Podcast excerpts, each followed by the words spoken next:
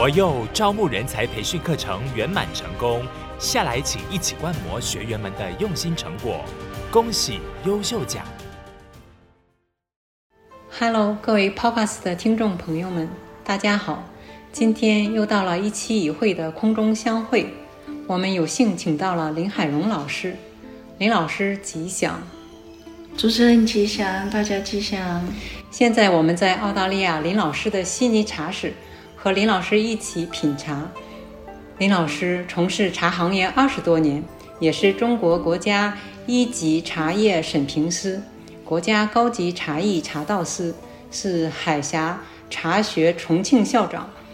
林老师呢，对茶文化的起源和发展、茶艺茶道，都有非常深入的探索和研究。今天呀，我们就请林老师带领我们。和听众们一起走进茶文化的世界。林老师，请。主持人，谢谢，也谢谢在线的听众朋友们。那这个有因缘的话，大家也可以到我们茶室，呃，来品茶。那很高兴啊，今天能参加这个节目。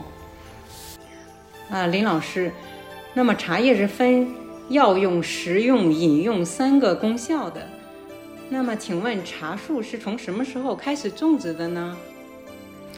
呃，茶叶的话，它其实最早茶叶它是属于野生的。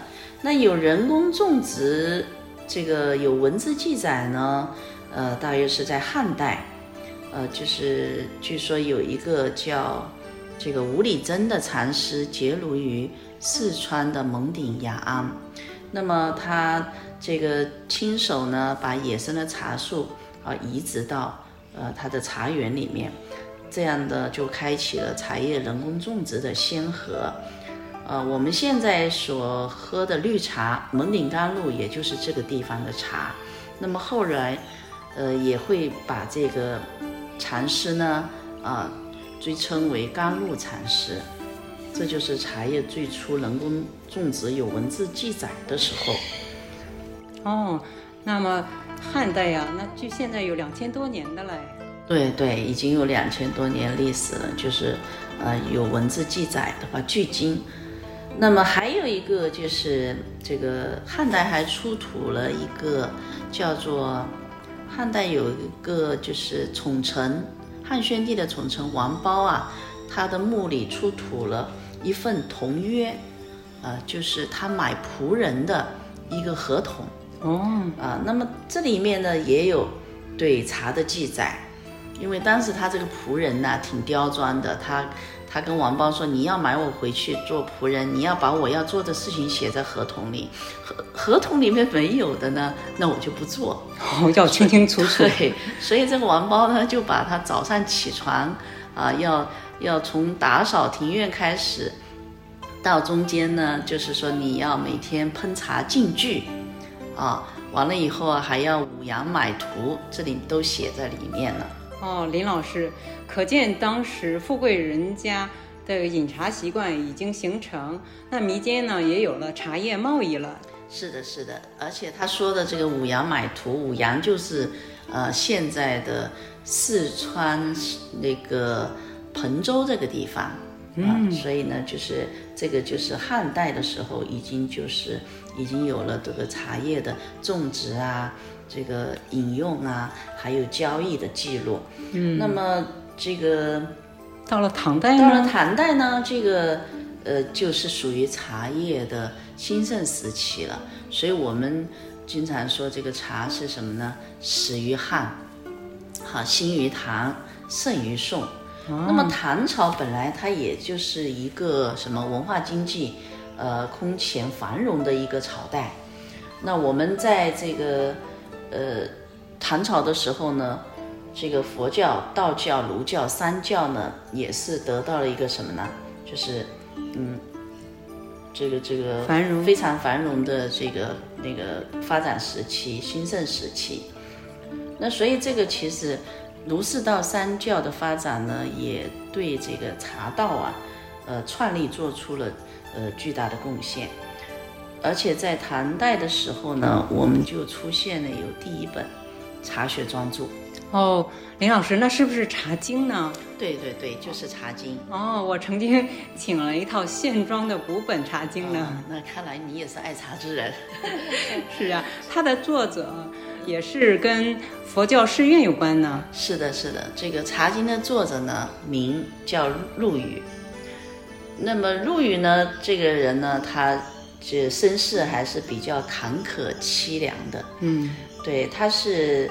这个湖北天门市人，那么这个有一次呢，就是他被生下来以后被抛弃在这个野外一个一个石桥下面。那么正好呢，当时这个地方呢有一个寺院的禅师啊，嗯，经过这个这个地方，就听到有这个婴儿在哭，嗯，听到婴儿在哭呢，同时他又听到很多这个什么呢？这个大雁。在哀哀鸣，嗯，他就奇怪了，就循声就找过去，发现有一群大雁啊，振着翅膀，然后呢，就是遮挡着这个这个弃婴，哦，护着小孩啊，哦，就原来这个弃婴在这里哭，然后这个燕子呢在保护它，嗯，而且好像据说当时还是下着雨，啊，那，这个禅师呢也就发了慈悲之心，把这个。陆羽呢，抱回寺院去抚养。哦，那因为当时这个，呃，父母也没有留下这个出生年月呀、姓名都没有，嗯、所以呢，这个禅师呢就用易经呢，让这个这个妻儿自己来抓阄卜卦。啊，好神奇。对，然后就他抓的这个卦呢是呃见卦。嗯，见这个字。所以他的卦辞的解释是什么呢？就是鸿渐呢于陆，其羽可用为宜。好，吉。于是呢，这个禅师就给他起名，就是姓陆明宇，字鸿渐。哦，原来如此。他他的名字是这么来的。完了，他跟着禅师呢，在寺院里面呢，就是这个修行啊。这个这个砍柴呀，做饭呀，呃，这个烧水呀，煮茶呀，哦，他都得干。是的，是的。那么后来到了十二三岁的时候呢，他呢就离开寺院，啊，出去、嗯、出去那个流浪，出去行走江湖。因为他大概是就是觉得寺院的生活过于单调，哦，然后他也想可能出去去闯一闯。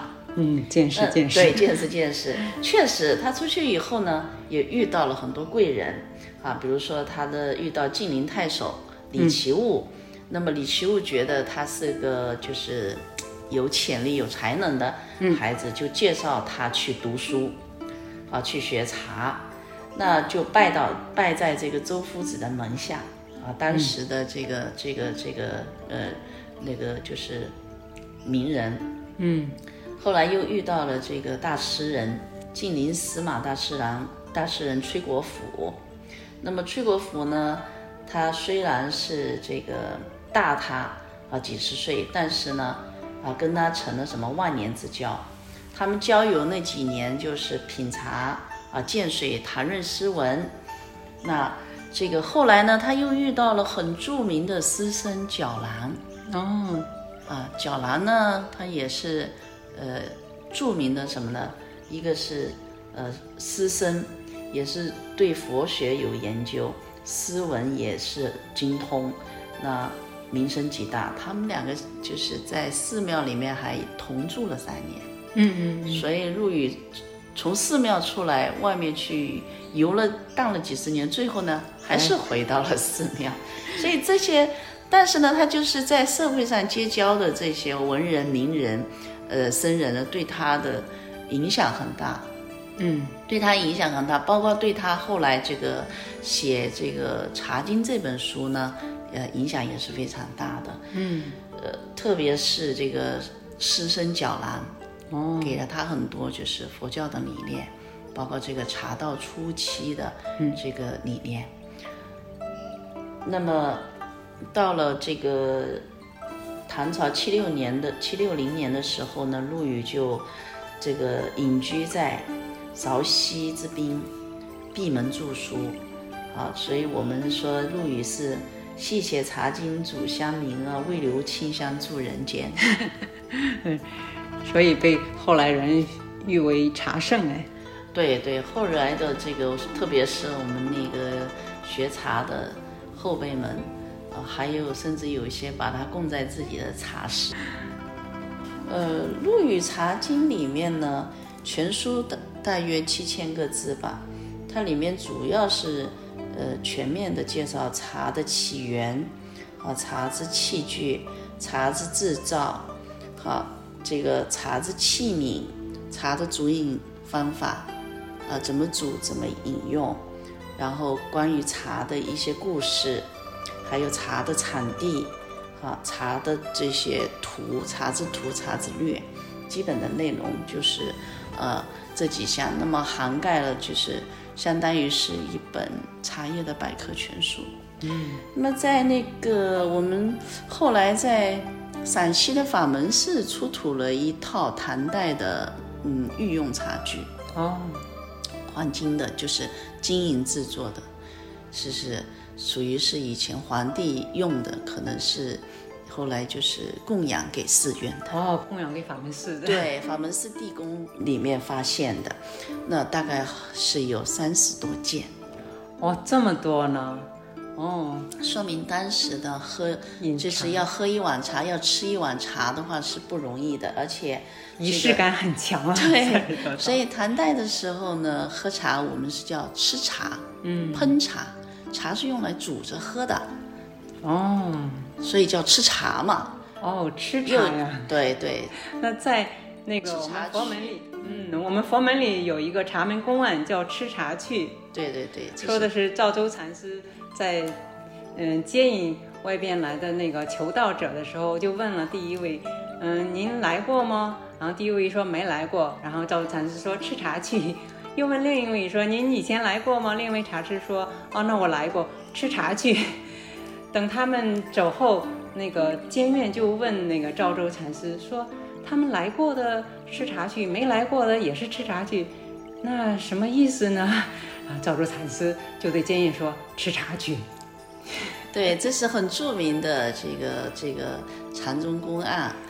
其实，在唐朝那个时候呢，佛教也是非常盛行。嗯，寺院里面也特别流行喝茶，还专门为这个煮茶的这个，呃，设了一个职务叫茶头。哦，而且寺院里面还把茶专门起一个名字叫驱魔师，嗯，也就是驱除睡魔的法师的意思。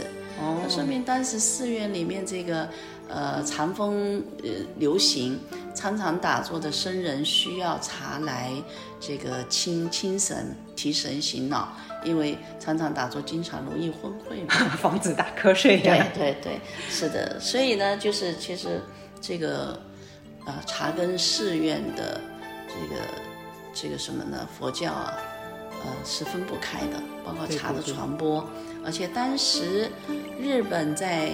呃，唐朝的时候，嗯，到大唐来求法的法师也很多。嗯，那其中最著名的可能就属醉成禅师和空海禅师。哦，而且醉成禅师学成以后呢，回国还带去了茶树的种子，种在日本。呃，他是算是开启了这个日本茶叶种植的什么呢？头就是开始了起始者。哦，原来那个。日本茶的起源也是来源于中国呀。对，日本我们经常可能现在人熟知的日本茶道，啊，其实它是在唐朝的时候呢就开始呢，就是传播到日本。这个道字呢，最早提出来的也就是日本，呃，不不不，日本是这个唐朝的。日本茶道的道字，其实在唐朝的时候，呃，这个。师生角兰就已经有提出过，这个在他写的一首诗里面可以体现出来。哦，是吗？是啊。皎兰师生他又写了一首，呃，诗是这么写的：一饮敌昏寐，情来朗爽满天地；再饮清我神，忽如飞雨洒清晨；三饮便得道，何须苦心破烦恼？这个就是最早出现在茶诗里面的这个“道”字。哦，那就说明就是从唐朝的时候开始，就有了什么茶道的什么呢？就是启蒙。哦，原来日本茶道茶道的“道”字是始于大唐僧人呢、啊。是的，是的。这个到了宋代以后呢，呃，是这个茶叶的话，就是兴盛时期了。啊、哦，林老师啊，您之前提到茶文化始于汉，兴于唐，盛于宋。那林老师，那个宋代茶文化是如何发展的呢？到了宋代啊，真的是茶叶鼎盛时期，就是连皇帝的话都崇尚于喝茶。哦、宋代的皇帝宋徽宗啊，专门写了一本茶学专著，叫《大观茶论》。哦，那他真是多才多艺的。这而且的话，在宋代的时候呢，盛行什么斗茶之风。哦、这个宋代的喝茶方法跟唐代又不一样了。我们唐代说叫烹茶嘛，嗯，煮茶。那么到宋代呢，我们叫点茶，虽然还是用茶末，茶叶还是要碾成粉末，但是它已经不用来煮了，它而是用开水来冲点，冲完开水冲冲完以后呢，再用茶线来打，打出泡沫。那么泡沫越白的，汤色越白的呢，就是茶的品质越好。哦，所以呢，当时就特别流行呢斗茶，一个是茶要好，还一个是技术要好。点茶的技术要好，那宋徽宗还经常点茶给这些这个大臣们喝，嗯，呃，赏赐这个亲自点的茶给大臣们喝。包括在宋代的时候呢，出现了很多这个呃点茶的斗茶的器具，嗯，也就是我们现在说的建盏。哦，啊，建盏茶盏，对，为什么叫建盏呢？它是产在这个福建之前建安府这个地方。啊，建州建安府这个地方，也就是现在的福建省建阳市。嗯，那个时候就是漫山遍野，全部都是那个建盏的窑子，专门烧制这个贡玉建盏，啊，供给那个王宫里面使用。呃，这个应该说，当时最好的一个建盏，现在还在日本的博物馆里面，就是当时的兔毫盏和这个窑变的，啊，哦。这个建盏，原来日本是很崇尚中国的这个茶文化和茶器啊。对，就是日本的茶道呢，抹茶道也是宋朝的时候的这个冲泡的方法。嗯，所以在宋代的时候呢，也有呃日本的禅师，比如像龙溪禅师，他到这个宋代来求法，当时等于说是在杭州这个地方来留学、嗯、来求法，学习的天台宗。那么当时有一个高僧呢，叫圆悟克勤法师。哦，宋代这个圆悟克勤法师也很出名的，他呢就是拜了很多的这个禅宗高僧大德。嗯，来求法了吗？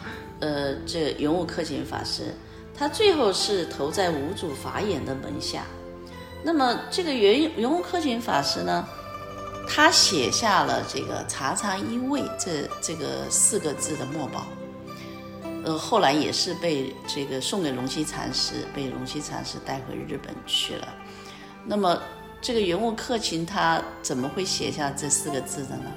当时他是在这个四川的成都大昭寺任教习，嗯、那么后来他辞去这个教习的职务，就沿着长江南下，到了这个湖南湖北交界的这个地方。当时称为荆啊，就是荆州那个荆。他要去拜访一位高人，这个高人是这个宋朝的宰相张无忌。那他听说张无忌呢也是精研佛法，而且的话就是这个禅修的境界也很高，所以他决定去拜访他。他见到这个张无忌了以后呢，两个人润起这个。呃，华严经。哦，这圆悟克勤法师对于华严经的妙润呢，就让这个张无忌啊，就是五体投地，所以呢，他就极力挽留他，把他留下来，留下来就让他住持啊、呃，当时当地的一个寺庙叫夹山寺。嗯，那么圆悟克勤法师就在夹山寺这个地方呢，呃，住息下来，而且呢，这个参禅、打坐、喝茶的时候呢。悟出了茶禅一味，所以他当时写下了这个墨宝。后来还在这个地方写出了禅门第一书《碧岩录》。哦，那后面他把这个呃茶禅一味的墨宝和《碧岩录》这本书呢，就送给了这个日本的呃龙溪禅师。龙溪禅师把他带回日本，开启了日本的临济宗啊，而且奠定了这个日本的茶道。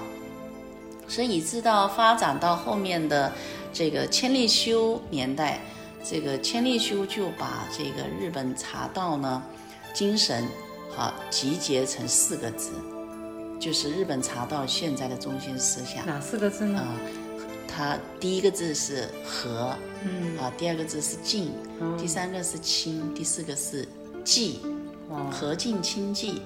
那么和呢，就是。这个我们中国人说以和为贵，和中共济，呃，中庸的意思。对啊，敬呢就是就是敬天爱人，啊，相敬如宾，敬畏之心，恭敬，恭敬。对，因为你要有怀着这种恭敬心，才会产生这种就是这个谦卑的心。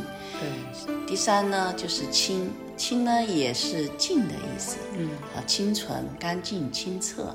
嗯，那清心，寂呢，也是跟我们佛家这个这个境界呢是一样的。嗯，对我们讲，就是佛家到最后修行是寂静涅槃。寂静涅槃。对他说的这个寂，不是这个是寂寞的孤独的意思，它其实是这个佛教的最高境界。佛教最高境界。所以日本茶道呢，它的最高境界就是茶禅一味。那日本的茶师呢？以前就是你要学茶，必须要先到寺庙去修行三年，然后你才能来学茶。这说明就是说，茶道跟呃这个佛教它的入门都是先要修一个呃静字。对，静下心来才能泡出好茶。对，是的，是的，才能够真正品出茶的真味。所以呢，这个我们说到这个。日本的这个茶道，那林老师，日本茶道喝的是抹茶，是我们宋代的点茶。那么我们现代人喝的这个叶子叶子泡的这个茶，是从什么时候开始的呢？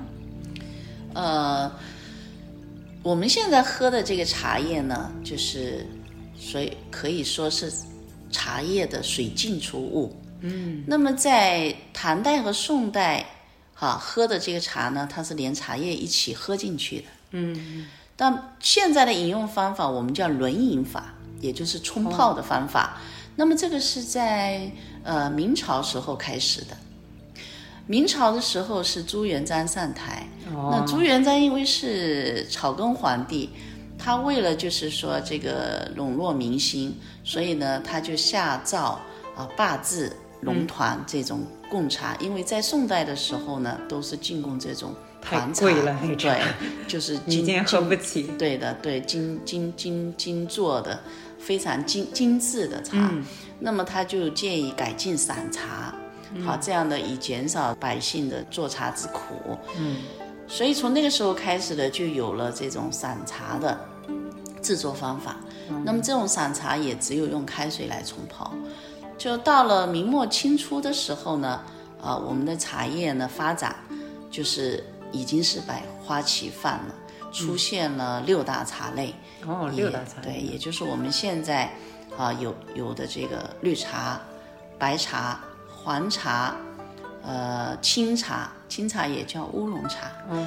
红茶和黑茶六大类。嗯。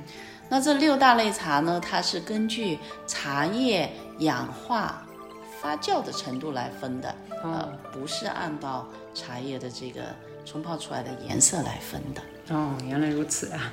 对，我看看自己手中的这一杯茶，那真是禅意无限呀！感谢林老师今天的分享，把我们大家带到了美妙的茶禅一味的境界。林老师，这么看来，茶文化真是博大精深呀！其中佛教对茶的发展和推广。也起到了推波助澜的作用。感谢林老师今天的分享，把我们大家带到了美妙的茶禅一味的境界。不过呢，现在我有点意犹未尽的感觉。亲爱的 Podcast 的听众朋友们，你们一定也和我一样，期待着下一期的分享吧。下一期呢，我们就请林老师和大家分享，他如何佛系的经营茶叶，又是如何因为佛法让事业蒸蒸日上的呢？那么我们下期再会。